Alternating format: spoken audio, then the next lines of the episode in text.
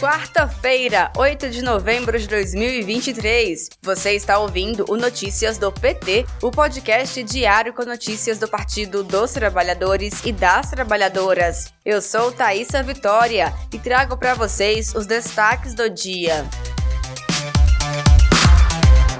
A Comissão de Constituição e Justiça do Senado Federal aprovou a reforma tributária.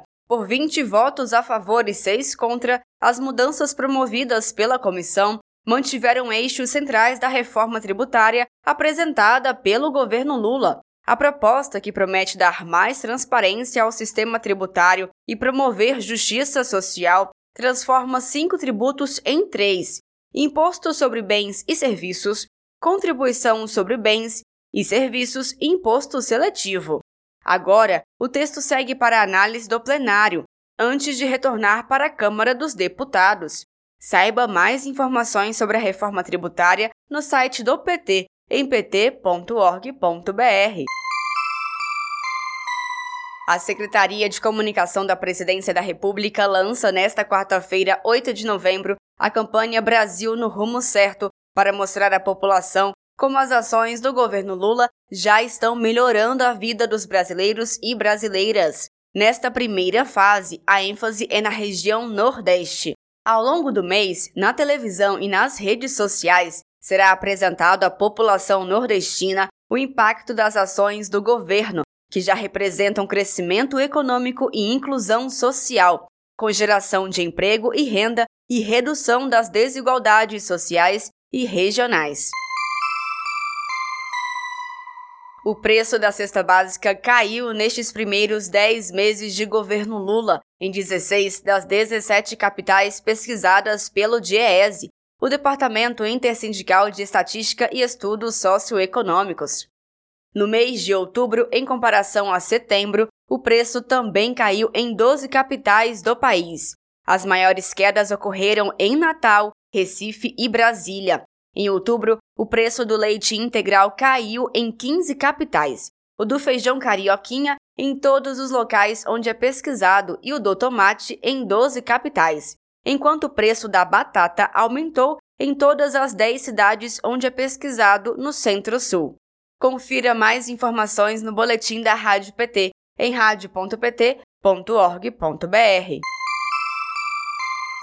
Ata do Copom ameaça interromper em 2024 a queda dos juros, que começou com atraso de quase um ano, denuncia a presidenta nacional do PT, Gleisi Hoffmann, nas redes sociais.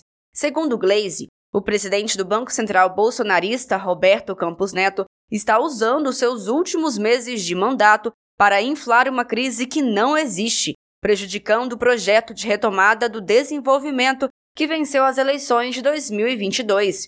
No primeiro dia de novembro, o Copom reduziu em meio ponto percentual a taxa de juros, ficando em 12,25% ao ano. Ainda com a queda, os juros permanecem altos, o que prejudica investimentos e o crescimento da economia. Nesta manhã, o presidente Lula se reuniu com o ministro das Relações Exteriores, Mauro Vieira. Depois, conversou com o ministro da Casa Civil, Rui Costa. A última reunião durante a manhã desta quarta, dia 8, foi com o ministro dos Transportes, Renan Filho, para assinatura da ordem de serviço de duplicação da BR 423. À tarde, está previsto o compromisso com o ministro da Agricultura e Pecuária, Carlos Fávaro. Em seguida, Lula se reúne com os ministros Flávio Dino, da Justiça, Fernando Haddad, da Fazenda, Alexandre Padilha, da Secretaria de Relações Institucionais, e Vinícius Carvalho, da Controladoria Geral da União. Ainda para hoje, está na agenda presidencial encontro com o chefe do gabinete pessoal do presidente da República, Marco Aurélio Marcola. Este foi Notícias do PT. Ele é diário e está disponível na sua plataforma de áudio preferida. Siga o podcast para receber uma notificação toda vez que sair um novo episódio. Se você gostou, deixe 5 estrelas na avaliação e compartilhe. Você encontra mais notícias como estas no portal do PT em pt.org.br. Muito obrigada pela sua companhia. Até amanhã.